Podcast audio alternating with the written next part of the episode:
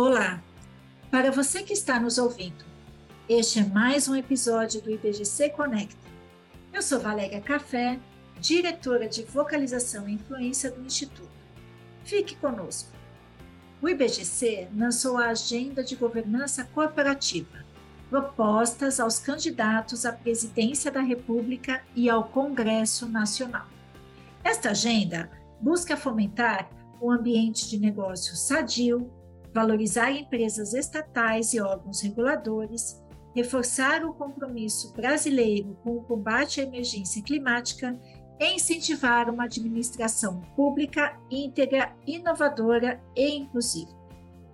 As propostas contemplam várias frentes a serem inseridas em um plano de governo da próxima pessoa a ser eleita presidente e também iniciar um diálogo com parlamentares e outros membros do Poder Executivo, contribuindo para o aprimoramento das políticas públicas brasileiras relacionadas ao tema da governança corporativa. A finalidade deste material é colaborar para que esse conjunto de propostas seja inserido em um plano de Estado que fomente a adoção de princípios como a integridade, transparência, equidade, prestação de contas e responsabilidade corporativa. Esperamos que as medidas propostas tornem-se um compromisso comum de governantes e legisladores. Por isso, nos reunimos com os líderes econômicos dos candidatos à presidência da República. Afinal, esta não é uma agenda partidária, mas uma agenda de Estado.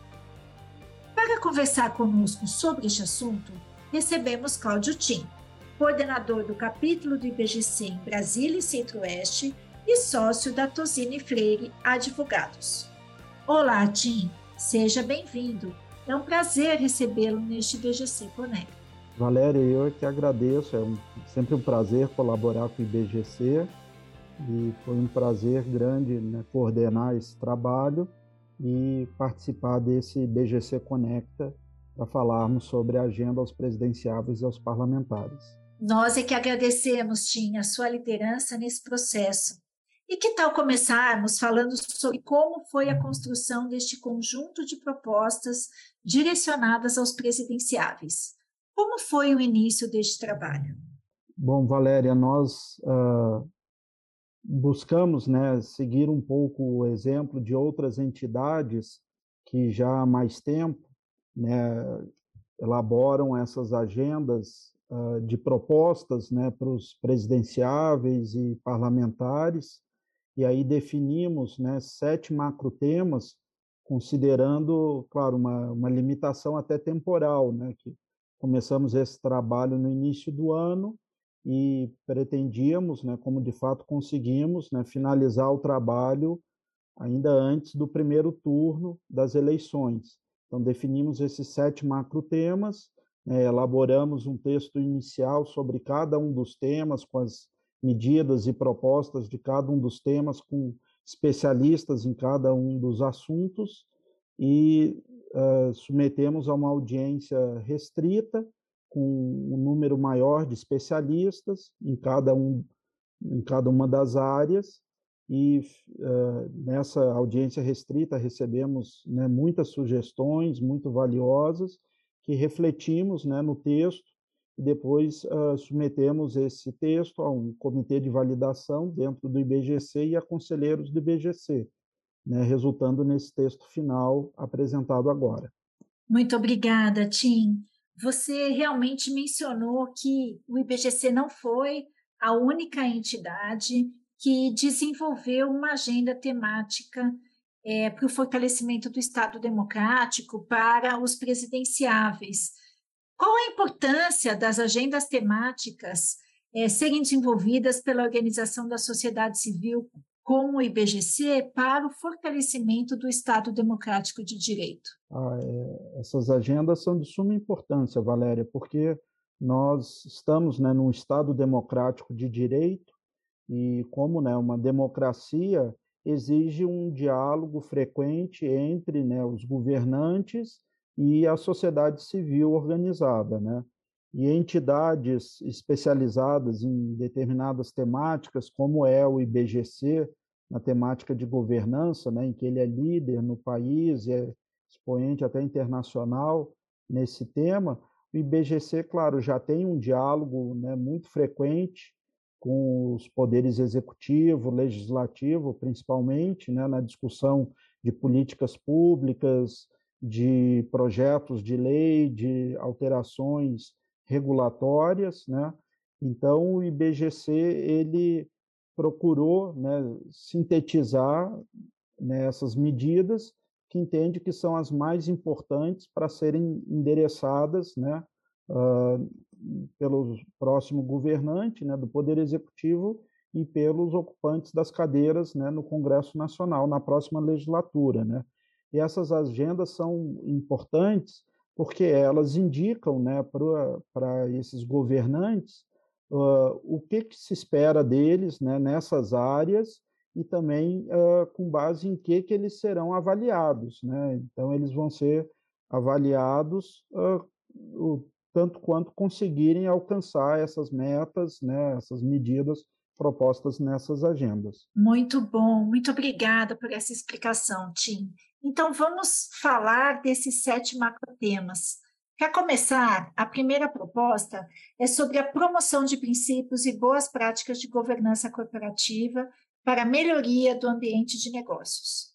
Sabemos que a governança corporativa e seus princípios beneficia não somente os agentes da iniciativa privada, mas também o Estado e a sociedade civil. Você poderia comentar sobre as medidas propostas deste primeiro macrotema? Claro, Valéria. Bom, é, os princípios né, e boas práticas de governança corporativa elas são importantes porque a, asseguram, né, ou propiciam meios né, para atrair investimentos para o mercado de capitais, para a economia em geral. Né?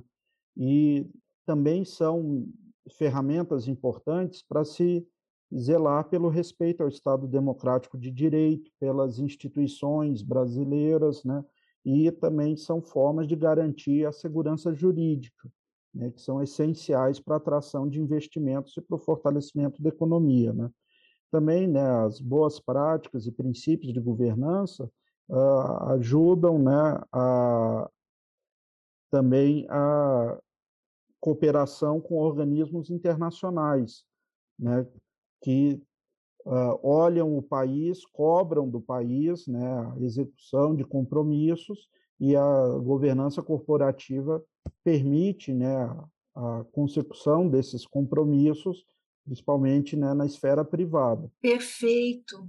E já que estamos falando de governança, o segundo tema fala do aprimoramento das práticas de governança das empresas estatais. Você poderia comentar um pouquinho sobre esse segundo macro-tema? Claro, Valéria.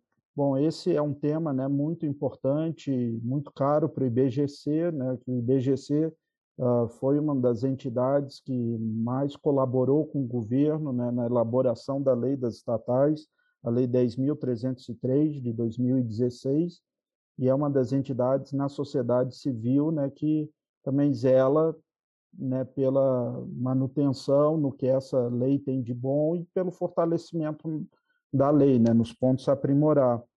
Uh, o IBGC também se preocupa né, com uh, uh, assegurar meios né, para os governantes indicarem bons administradores para as empresas estatais né, considerando a sua experiência, a sua expertise, né, e afastando assim indicações políticas ou por interesses pessoais dos governantes. Né. Também um outro aspecto importante desse macro tema é a definição e a adoção institucional né, de uma agenda que chamamos né, tecnicamente de, de política de propriedade estatal, né, que uh, se preocupa com a forma como o Estado interage, orienta e influencia né, as empresas estatais. Então, essa política de propriedade estatal, a gente sabe que é algo que está sendo desenvolvida né, de uma forma geral pelo Poder Executivo atual e se espera né, que os próximos governantes uh, avancem nesse tema. É isso mesmo, Tim. O IBGC acredita que aprimorar a governança dessas empresas estatais é contribuir para uma sociedade melhor, pois elas são parte significativa da economia, destinatária de recursos públicos e promotoras da qualidade de vida da população. Vamos à terceira proposta, que fala sobre emergência climática, compromisso com a transição para a economia de baixo carbono, contemplando as per perspectivas social e ambiental. O IBGC, inclusive, integra uma iniciativa global sobre o tema. O IBGC, em 2021, lançou o Chapter Zero Brasil, da iniciativa Climate Governance Initiative. Essa iniciativa conta com o apoio do Fórum Econômico Mundial. Qual é o papel do Brasil e das organizações que atuam no país com relação à redução de emissões, melhor uso da terra e o cuidado com as pessoas que mais serão impactadas pelas mudanças climáticas? O Brasil tem um papel muito importante, né, Valéria? Uh, claro, ele sempre foi um dos uh, das nações líderes né, nessa temática e mas é uma das que tem também uh, maiores desafios né, a vencer. Né, o, como medidas urgentes, emergenciais, né, a gente tem várias e destacamos elas aqui na, na agenda, né, como zerar o desmatamento ilegal, com aumento efetivo da fiscalização, implementação de políticas públicas né, que assegurem essa agenda, também é essencial né, que o país proteja biomas e diversidade. Né? Uh, outro aspecto fundamental é inserir né, mudanças climáticas e impactos sociais no centro do planejamento dos projetos e programas de governo, especial né, no setor de infraestrutura. Além disso, um ponto muito importante que o IBGC está bem engajado, né, é fundamental o país estruturar um modelo de mercado de carbono né, por meio de uma legislação segura, né, que preveja uma governança robusta e transparente. E o IBGC, claro, tem envidado esforços, né, buscando, né, garantir que os organismos nacionais e internacionais, né, avancem nessa agenda. É verdade, Clean, Tim. É, o que é muito importante é que o IBGC acredita que é preciso trabalhar o primeiro, o segundo e o terceiro setor juntos, porque o processo de mudança, de transição, é um processo muito grande, que precisa do apoio de todos para a gente conseguir atingir os nossos objetivos, inclusive os já acordados é, na COP de Paris. Vamos falar então dos próximos temas vamos falar de dois temas muito relevantes. Um está ligado à transparência e fortalecimento de práticas de integridade, e o outro está ligado ao mercado de capitais e à importância do enforcement, aplicação das regras e punição. Qual é a sua visão sobre ambos os temas e que relações, inclusive, podemos fazer entre eles? Bom, Valério, o primeiro tema, né, o fortalecimento das práticas de integridade e combate à corrupção, é um tema essencial, né? considerando que nós estamos falando de uma agenda né, de medidas a, a, serem trabalhadas pelos governantes, né, pela esfera pública. Né?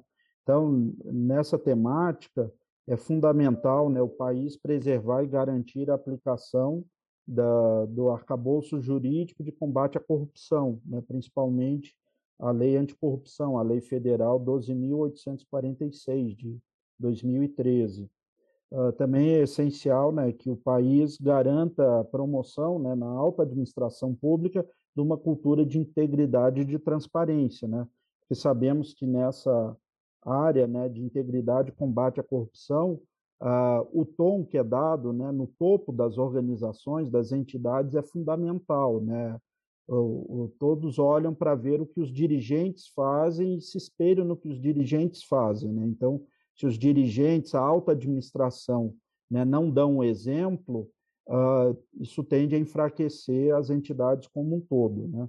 Nessa agenda também é importante uh, se garanta né, o cumprimento e aprimoramento contínuo dos programas de integridade nas estatais e na administração pública direta. Né? Quanto ao outro tema, o fortalecimento do mercado de capitais, uh, nós sabemos né, que a legislação brasileira ela é muito avançada e também, claro, está em constante aprimoramento né, no que é necessário, e uh, os órgãos reguladores, principalmente a Comissão de Valores Mobiliários, a CVM, cumpre né, com o seu papel, com a sua missão, uh, de forma assim, né, muito eficiente. Só que a CVM, ela infelizmente está uh, enfraquecida, né? Então vemos como medidas necessárias, né, garantir né, o, o fortalecimento da CVM, principalmente com a, a previsibilidade de recursos orçamentários, né, que sabemos que os orçamentos da CVM são frequentemente contingenciados, limitados, né? E também é essencial que a estrutura de pessoal da CVM seja reforçada né, por meio de concursos públicos, porque tem uh, sido enfraquecida né, com aposentadorias, com transferências de servidores. Então, a CVM tem sim que ser encorpada, fortalecida, com a garantia de um orçamento né, suficiente, adequado para que ela possa bem desempenhar o seu papel e que tenha um corpo funcional, né, muito bem formado, sólido, né, robusto para garantir a consecução das suas funções. É isso aí, Tim, para o acompanhamento das regras, a gente sabe que integridade é fundamental para a aplicação da governança e para acompanhamento se essas regras estão de acordo ou não, é preciso que haja um órgão regulador consistente, eficiente, que tenha recursos para poder trabalhar. É, falamos também na agenda, Tim, sobre a promoção da ciência, tecnologia e inovação. Por que é tão importante para o país o investimento em ciência e tecnologia? Valéria, isso é essencial para um país como o Brasil, né, que é produtor de matérias-primas e que precisa muito né, agregar valor ao que é produzido no país. Né? E, e ciência e inovação são essenciais para isso, né? para se garantir produtos mais elaborados né? Uh, de maior valor agregado. Né? E para isso, claro, na agenda nós uh, propomos como medidas né, que se estruture uma nova política nacional de ciência, tecnologia inovação, com ampla participação social, né, buscando a transição para uma sociedade mais digital, né, que contribua com o alcance dos Objetivos de Desenvolvimento Sustentável, os ODS da ONU. Né. Além disso, é essencial que se assegure o orçamento público para ciência, tecnologia e inovação, né, para que ele seja executado na sua totalidade.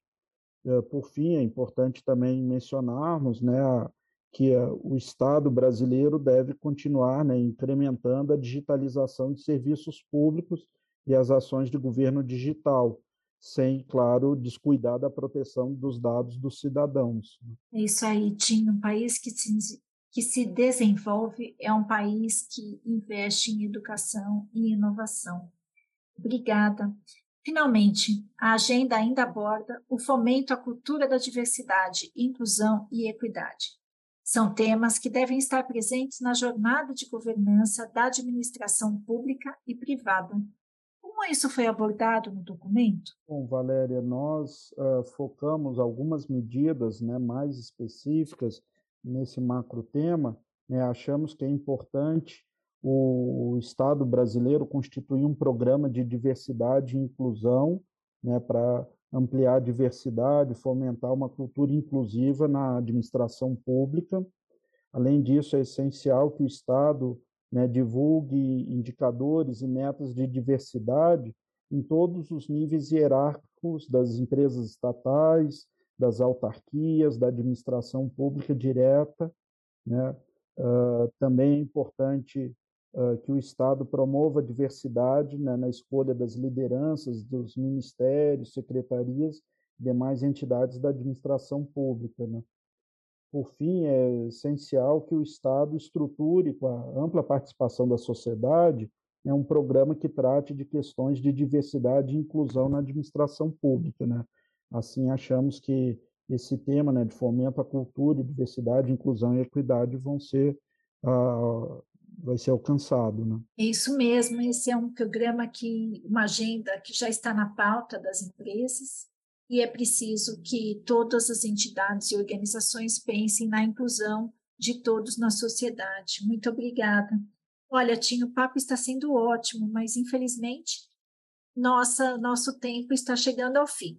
Para finalizar, gostaria de saber quais recomendações você daria parlamentares do, dos poderes legislativo e executivo que também desejam utilizar a agenda. Bom, claro, primeiro é essencial né, que esses uh, parlamentares e as autoridades do, do executivo né, elas conheçam né, com, a fundo né, o conteúdo da agenda e, para isso, uh, claro, uh, estabeleçam né, um diálogo com o IBGC. O IBGC está portas abertas né, para essas uh, autoridades e, além disso, né, as procura com frequência né, na, na sua atividade de advocacy, né, que é executada pela diretoria de vocalização e influência do instituto, né, coordenada por você, pela sua equipe e pelos né, demais dirigentes do IBGC.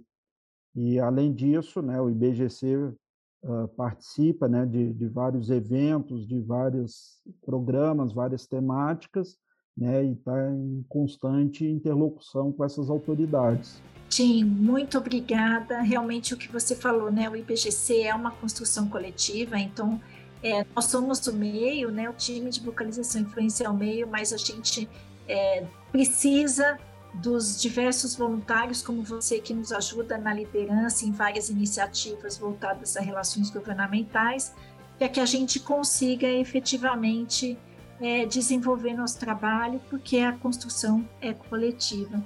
A nossa conversa fica por aqui. Muito obrigada.